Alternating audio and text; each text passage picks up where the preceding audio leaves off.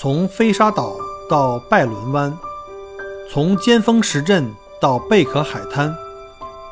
从巴罗沙谷到沉船海岸，请跟随麦克郭一起，让我带你走入精彩的澳大利亚。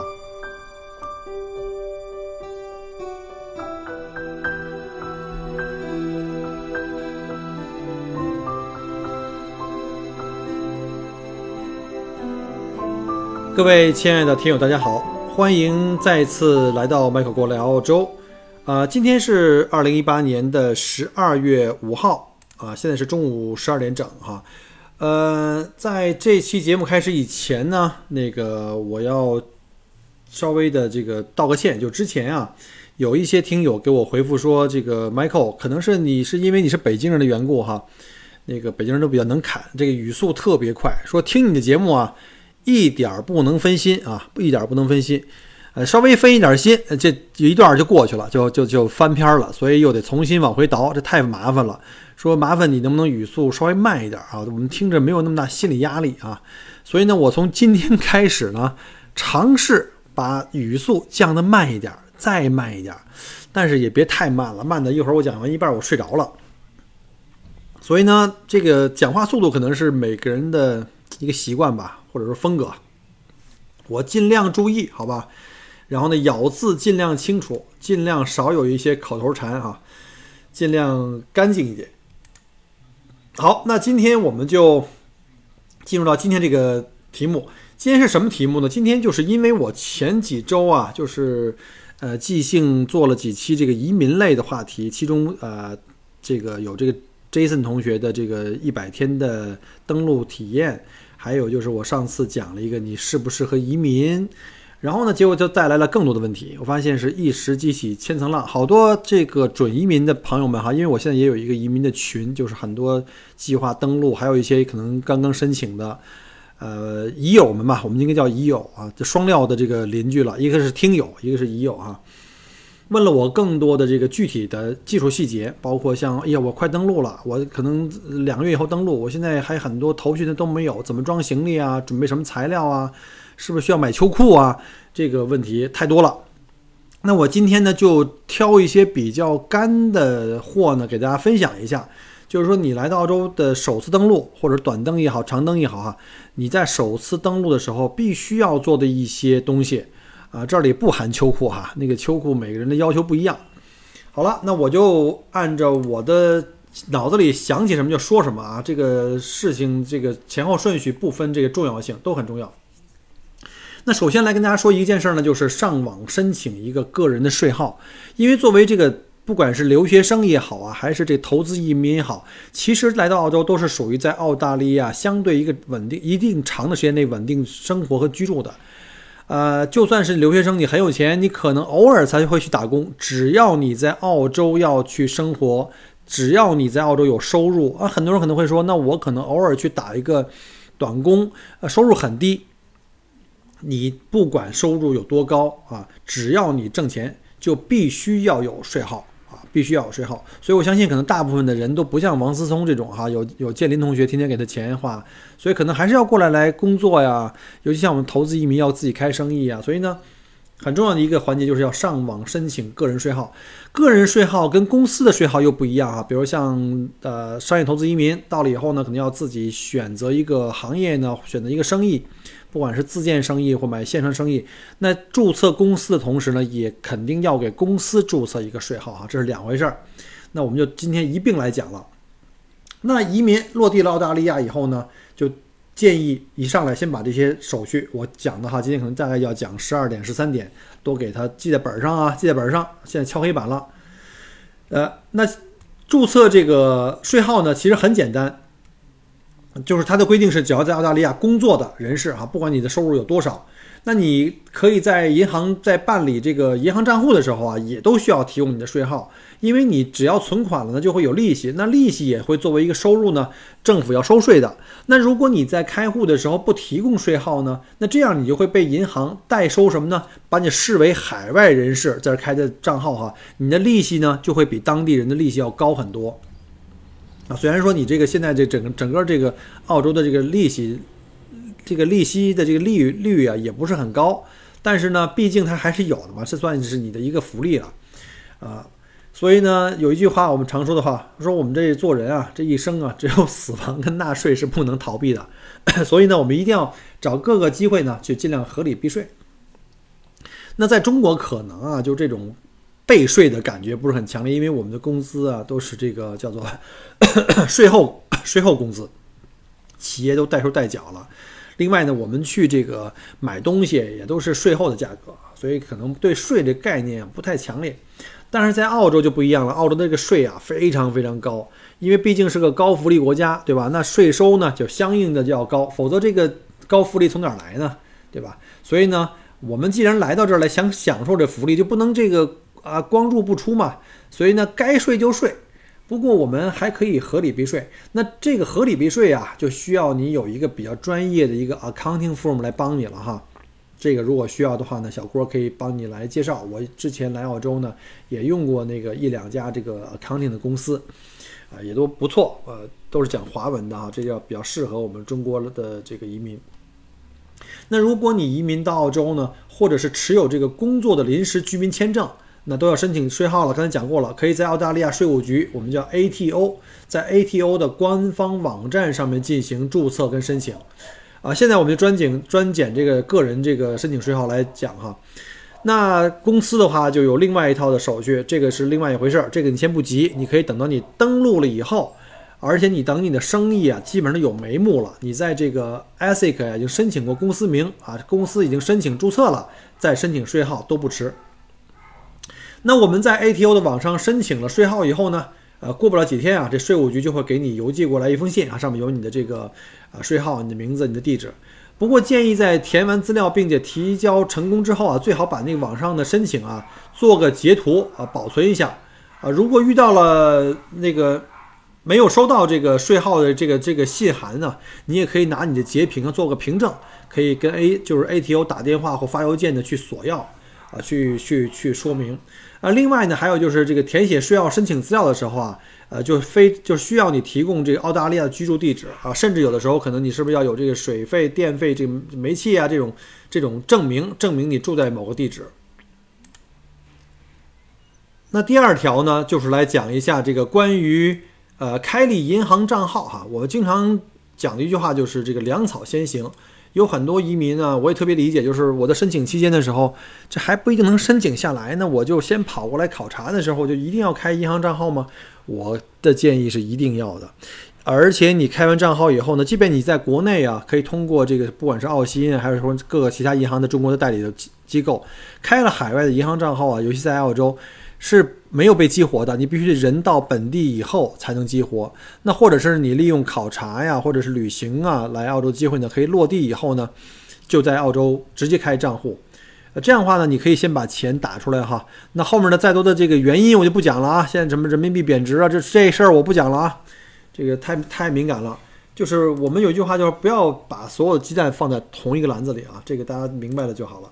那和在中国的时候是一样的，人们要把钱存银行，你不能每天背着现金到处去跑，对吧？中国人我知道，中国人喜欢带现金，而且喜欢把钱都藏在家里，所以这容易呢，就是中国人的那个房子，尤其露露富的那些中国人，经常被这个小偷给盯上啊，什么经常门口停着 A B B 啊，然后呢，家里肯定有保险柜啊，要么就是现金，要么就珠宝啊，这个。人家小偷路过我们家门口，可能都没有这邪念，因为就是凭的是特别普通的车。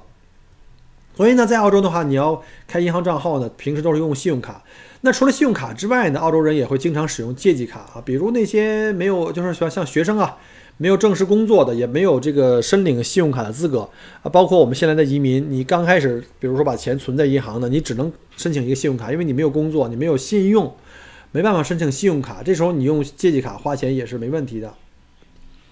然后呢，包括呢，你要是做一些呃其他的方面的申请啊，像电话公司的申请什么这个那个的，还有水电煤气啊，经常呢，你要是有银行的这个卡的话呀，也会方便很多。因为有的时候在澳大利亚，我们没有这个身份证啊，都是通过都是用什么类似像这个驾照啊，或者是我的信用卡呀，来作为你的信用和这个身份的证明啊，作为一个佐证。澳洲有好几个大的银行啊，像中国一样啊，中国我们有。中农工建对吧？四大国有银行。那在澳洲呢，有四大商业银行，呃，首先呢，就说一下这 ANZ 啊，ANZ 在叫澳新银行，他们在国内有呃办事有办事机构有分行，但是呢，后来经过详细了解，我才发现啊，澳新银行在中国的银行，其实和它澳新银行在澳洲的银行，从这个严格意义上，至少是在中国这个银监会的规定上，这是完全不同的两个银行。虽然名字一样啊，虽然类似像是海外银行，这是它的海外分支机构，但是还是视同为两家银行。所以你在中国开一个澳新这个账号呢，在澳洲是没有用的啊，是还是另外一家银行。所以你在中国开了澳新的账号，你说那我把钱我在这澳洲是不是可以提澳新的这个账号的那个钱呢？是不行的，你还是要从澳新中国的银行再打到澳新的这个澳洲银行，那还是跟从中国工商啊银行呃或者是这个招行打过来是一样的。那再说一下呢，第二家就是目前我现在在用的，我现在不管是个人呢，还是我的公司的业务，都存在了在西太平洋银行，叫 Westpac，啊，其实我最早用的就是 ANZ，就是用的是澳新银行，因为它在中国最早有这个分支机构。结果来澳洲以后发现，哎，这这不行的，我那个那边有什么账号的钱不能直接在这边花的，对，等于就跟你在中国其他银行一样，所以呢，我就这边要重新在澳新银行这边开立账户，就比较麻烦。可是也也无所谓吧，呃，但是为什么让我离开了澳新银行呢？是因为我当时买房子，买房的时候，因为我作为一个海外刚刚移居到澳洲的人呢，我没有这本地的收入啊，我没有本地的这个银行，就这个这个这个贷款的记录啊，我也没有工作证明啊，我也没有收入证明。那当时 ANZ 银行呢就比较比较怎么叫比较严格啊，比较苛刻。他说你这个都证明不了，你能还得起这钱。呃，虽然你说你在海外有钱，在中国有有房子有现金，但是你在澳洲没有这些方面的这个这个资质的证明，那我就不能贷归贷给你款。而这个时候呢，西太平洋比较还比较友好哈，或者比较宽松。呃，我去了西太一问，哎，西太就可以做。他说你这个给我海外的收入证明，海外的税单，我就把在中国的房产啊、车辆啊、税单啊、工资证明都给他们提供了。所以呢，Westpac 就很容易就给我做了贷款，而且服务我感觉也是比较人性化。后来我就一怒之下啊，当然也不是一怒之下了，就为了方便管理，原来我的公司账号也是在澳大利亚新西兰银行 ANZ，后来我就全部都搬到 Westpac。所以你看了吧？你给客户提供方便的，绝对是对自己有好处的啊！你给客户提供了方便的，客户会把所有的业务都放在这个西太银行。后来还有一次巧合的机会，我去澳新银行办另外的一个什么事儿。呃，澳新银行那个分行的经理呢讲中文啊，就上来就跟我就聊，哎，这个郭先生，您的这个个人贷款啊、房屋贷款啊，或者公司银行啊，嗯，要不要都放在我们这儿啊？我说我原来找你们呀，你们这个不接受啊，所以我不不得已把公司跟个人贷款都转到 Westpac 去了。他说现在我们可以了，我说对不起，你现在可以了，我不想办了。然后那个我说我的这个。贷款跟 Westpac 做的贷款，我就全部都放在平衡性账号里，都给就都给 offset 掉了。然后现金流也够，然后工资公司的业务也不错，就给 Westpac 其实带来了这个很多的这个这个业务量。而且我说我把我的朋友们都介绍去了 Westpac，我谁让那个 AN 在当初对我那个代答不理哈，现在我让你高攀不起，啊，又扯远了哈。呃，下面呢第二家是 Westpac。第三家叫 NAB，叫做澳洲国民银行，呃，叫 National Australian Bank，这个呢也是非常大的一家银行哈。后面还有像什么 CBA 啊，我们叫做这个澳大利亚联邦银行。那在这四大银行里面，坦白讲呢，ANZ 和这个 Westpac 的网点比较多啊，你去任何地方啊，街边啊，或者是这个 shopping center 都会找到他们的这个网点。然后呢，选择的人也比较多啊。另外两家也都很大哈，也也都很大。只不过因为我用过前两间，后面两间我还没用过，所以没什么概念。大家可以自行去比较啊，选择。新登陆新登陆澳洲呢，这个我建议啊，在不管是短登长登哈，哪怕你是旅游身份过来，你在首次登陆澳洲这个六六个星期之内开户的话，它对开户的这个文件的要求特别低，你只要有中国护照，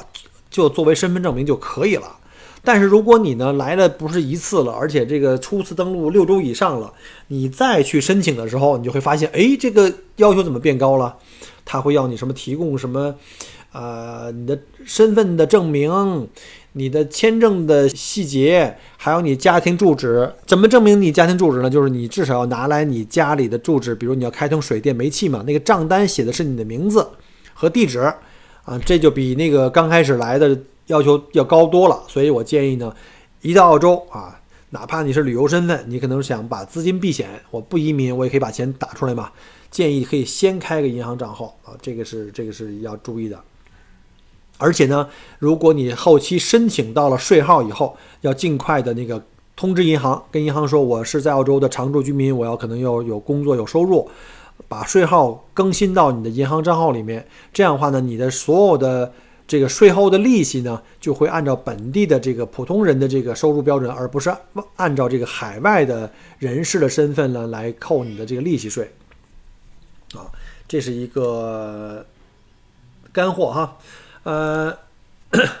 刚才讲过了，就是即便你是在旅游考察或短登的时候，也尽量是早点儿这个开账户，因为原因就是你可以国内啊，像澳洲啊，可以提前去转钱。我原来一直讲过这个粮草先行，呃，毕竟现在这种政策啊和环境啊，呃，在转钱出境啊，已经不比以前那么简单了，现在是越来越难。而且看我现在，我看现在这个状况是可能将来有这个越来。越夸张哈，你不知道这政策哪天会变了。到时候等您长登了以后，你再想就是什么贷款买房又批不下来，就说买房子，比如你想买房子，哪怕买车，你钱出不来，什么都是白白扯的。我现在有很多周围移民的朋友，就是，哎呀，非得等到这个签证到手了，哎，踏实了，我开始换钱，我开始转钱，会发现，哇塞，钱根本出不来，好吧？这事儿说太多次了，就不再重复了。好，第三条也是非常重要的一个一个一个东西，很多人会经常忽略掉的，就是填写九二二表。这个是向澳大利亚移民局来提交报到的，就好像说我们到澳大利亚短登也好，长登也好，我要通知澳大利亚政府说我到了。那有人会说，那我在海关登记的时候，我入。入关的时候，应该海关都知道了，那是两回事儿。那只是呃登记了你入关的时间日期，呃还有谁谁谁来过。但是你正式通知移民局你报到呢，这个表呢是要填写你所有的这个个人信息啊，这个是要提交给这个移民局的。建议这个到了以后就要尽量早去干。这个呢可以在网上下载啊，很方便的去填写。然后呢，除了这个灯手灯啊，或者长灯、短灯啊，这手灯以外呢，还有一些时候，比如说你的个人信息发生变化，比如像地址啊发生变更了，或者是你的护照，比如你的中国护照哎过期了，我要换个新护照，护照变更了，你这个都需要变的啊，都是要通过这个九二表啊填写，然后呢呃通过邮寄啊或者怎么样的话通知移民局。呃，下一个呢，第四条呢，就是关于这个 AMEP。AMEP 呢，就是所谓的这个五百一十小时的这个语言课程。呃，因为我们知道，大部分这个投资移民啊，有很多人可能英语没有过关啊，当时可能玩命的考雅思没考过，好像以前是要求五分以上吧，现在可能是五点五还是六分，我忘了哈。然后呢，这种时候呢，可能在签证申请的时候会多交了一个大概，我那个时候大概是五万多块钱港币吧。主申请是五万多，副申请是两万五千多。所以呢，你的那个钱实际上就是这个福利的这个这个呃来源。当你交了这个第二笔申请呃签证申请费哈，就是第一次申请的人。交了这个第二笔申请申请费的人，这申请人在登陆澳洲以后就可以享受这五百一十小时的免费成人语言课程。当年这个 Michael 因为考雅思考过了，所以呢我就没交这钱。但是呢，我爱人呢就比较抵触去上学学语言啊，他这个对这个英语比较抵触。当时哈，结果呢就为了让他不去费这劲，我就给他交了两万五千多的这个港币。作为这个英语培训费，所以他他登录来以后呢，就可以享受一个五百一十小时的成人语言课程。这个呢，我建议在登录以后要尽快的注册这个 AMEP 的语言课程，啊，以免过期。好像是说一般就是在你首次登录以后的六个月之内，就是你的申请啊是在六个月之内，但你什么时候上学？啊，和你上到一半是不是可以请假，可以拖一段时间再上？什么停个一年半年，这都没问题啊。但是要尽快去申请，因为呃，这几年这个移民的人数比较多，而且呢，政府因为现在钱不够花，呃，政府呢把很多部门在合并、在撤裁，所以呢，现在这个 AMEP 的这个提供的这个语言学校呢也越来越少啊，这个数量越来越少，一般都是像在这个人口密集区，尤其像新密集、新密移民的密集区，像 Box Hill、Glen 呢，还有 Springwell 那边有。那现在具体哪儿有我不知道啊，大家可以根据自己的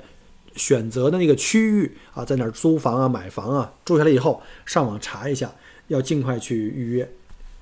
那预约以后呢，到语言学校要先进行一个英语水平的一个评估测试哈，这不是考试，这就是知道你大概什么水平。然后呢，根据您的水平啊，把你安插到相应的这个水平的这个课程和班级里面去。呃，现在的新政策我不太清楚啊。当年呢是有一个比较灵活的政策，就是如果你不喜欢走读，就是每天或者每他不是每天上课，是每每星期可能去几次，你就要从家里坐公共汽车呀，或者自己开车过去。那如果你不喜欢去啊，比如像当年我老婆喜欢在家里待着，天天在家里照顾家呀，打扫卫生、做饭呀，你也可以选择那个一对一的网络授课，就是你的老师每星期可能一次两次跟你约好时间哈，就你跟他一起用这个 Skype，就是我们可以在那个网络用通过语音啊这个视频的方式可以一对一授课。啊，我太太就是选择了这这种这个服务啊，这个非常好用，因为毕竟小班授课呢，人再少呢，老师也是一对多啊，不如像一对一的时候呢，这个专注性更好，而且那个老师也很 nice，呃，谈话这个英语交流跟这个教授的范围啊，都是非常实用的，它包含了在澳洲生活的方方面面，如何联系 council 啊，怎么去银行开户啊。家里的什么设备坏了，什么水管漏了，如何去报修啊？找这个人来看啊？包括去医院如何去看病啊？如何去打电话预约医生啊？描述自己的病情，啊，对，尤其对这个刚刚来登陆澳洲的人啊，非常有帮助啊！而且那个老师也是特别有耐心，特别热情，啊，也会帮助你解答很多生活中的一些实际问题，呃。刚刚随这个新移民来到澳洲的孩子们啊，也都有这个相应的语言学校，这个可以是当时的情况。我儿子刚来澳洲的时候呢，就是英语基础还基本上是零吧，我就怕他到了学校会有那种不自信，所以呢就给他报了一个半年的这种，就是专门收留未成年人的这个呃语言学校。他在这种语言学校里，他就不会有这种自信心的问题，因为反正都是这个英语非母语国家来的这帮小孩子们，都是不会讲英语的。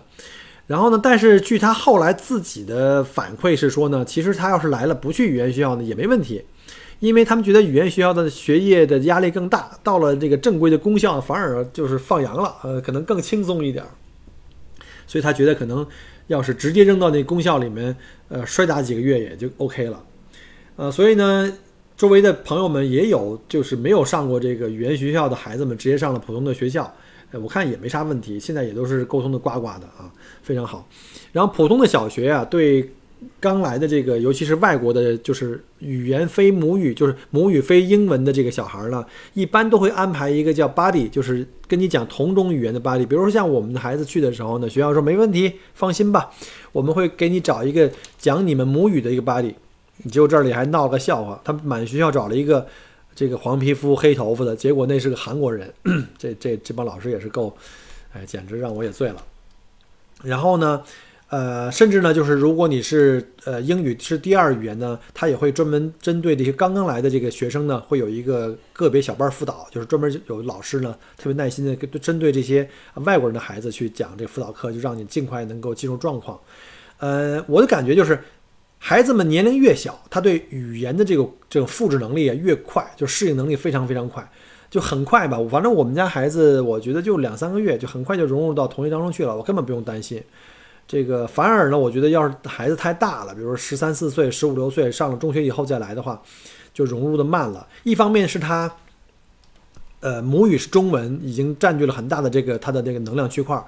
呃，英文再就很难再去进去跟中文去拼搏。第二的话呢，就是这个中学的授课的过程中啊，这个英语的这个难度水平啊，也会比这个小学要高很多哈。它不是一般性的天天陪你玩啊，陪你聊天啊，这都是真的开始上课，开始论英语了。很多我们的中国的这个中学生来了就会觉得很吃力。还有呢，就是呃，中国孩子一个弱点，它也不是弱点，就是一个特点。就是中国的孩子来了以后呢，就因为这个语言和文化上的差异，他更容易倾向呢，到了学校以后发现，哎，周围有一些中国孩子，那我们在一起玩吧。就中国孩子一扎堆儿，他的这个语言提高啊，就就有障碍了，他就天天跟中国人一块说中文啊。所以一般这样的学校，他会有意识的把中国的学生能不能给打散。但是呢，我们的孩子很聪明哈，会创造各种机会在一起玩。总之啊，在澳洲呢，要长期的生活和愉快的这个玩耍呢，那要尽可能的还是要提高一下自己的英文水平啊，这是非常非常有必要的。毕竟语言不通。出行真的是不是很方便。虽然说我们说语言的这个要求啊，没有说你想象的那么高，你至少这日常的沟通啊，打个招呼，说个拜拜，这总是可以的啊。不管以后你自己这个生活呀，或者是开店做生意啊，甚至你去找个工作呀，哪怕你出门平时呃开车问个路啊，这个语言还是相当重要的。所以呢，呃，要想在澳洲愉快的能够融入，那这个语言啊，还是一把非常必要的钥匙啊，这是还是要学一学的。好，那第五条，我们聊一下这个购买私人的健康医疗保险。这个不光是对 TR 哈，因为我们知道，在这个商业投资移民，像我们刚开始来这个，我们叫幺六三哈，还有现在的这个幺八八，刚开始获签呀，都是获得的是临时四年的一个居留签证，这叫 TR，叫 Temporary Residence，就是这种 TR 呢是没有这个无法享受澳洲的这种国民大保健啊，啊不是不是大保健，就是国民医疗。保险啊，医疗保健啊，不是大保健，一着急 说秃噜嘴了。我们叫 Medicare。当时在 TR 的时候是没有这个这个医疗这个国民医疗的，所以那个时候呢，主要是靠的什么呢？靠的是私人医疗保险。比较大的当地的保险公司有好多了，我们最常见的可能就是像 Medibank 跟这个 Bupa 这两家的规模差不多，网点呢相对也多，什么大的 shopping center 啊都可以找到。我们家买的是那个 Bupa。呃，临时签证啊，当时你选的类别呢，要选这种访客的这个保险，叫 visitor 的这个 insurance，呃，可以按家庭去购买，有各种不同的这个选择呀，不同的级别啊，这个这丰俭由人啊，呃，以我们家三口为例吧，大概一个月在三百元左右，啊，但是刚来的时候我们可能比现在贵一点，因为。刚刚登陆澳洲，当时我们心里还比较活泛哈，一想好不容易离开中国了，我们是不是要个什么生个二胎呀、三胎啥的？所以呢，如果你要是有这种想法的话，一定要包含生育险啊，生育险还有很多险都是有一个等待期的。但是这种访客级的保险啊，在看病的时候，首先还是需要你自己进行垫付的，跟在中国差不多，然后呢，再去找保险公司呢去报销。家庭医生的挂号费用基本上都可以报回来，但是像这个专家医生和各种的这种专业检查以及药物呢，就会按比例报销。住院费用呢，一般还有一个这个叫做这个 X 费，就是你自付的部分。那要看你是选了什么样的比例的保险了。呃，其他大部分都可以报销的啊啊，但是像做手术啊这种大型的这种费用呢。麻醉师的费用还是要自己付一部部分的。总之呢，这保险还是非常有必要的，一定要买，一定要买，一定要买。呃，只要你去一次医院，就够你喝一壶的。这要是没有这个保险的话，是非常非常不行的啊。好了，因为时间关系呢，那这一期呢，我们先讲到这里。那下一期呢，我们接着讲下半部分。祝各位身体健康，我们下期再见，拜拜。很荣幸您的收听和关注。如果您喜欢我的节目，请您把它转发分享给您的朋友们。